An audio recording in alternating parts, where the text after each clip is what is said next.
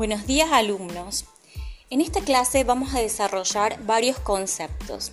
¿Por qué utilizar plataformas virtuales?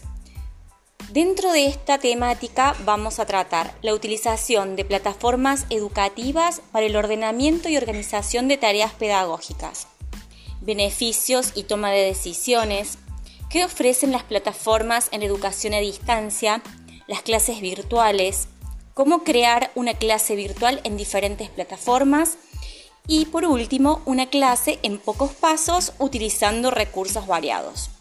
Los invitamos a leer los contenidos desarrollados y a realizar su primera actividad. Saludos.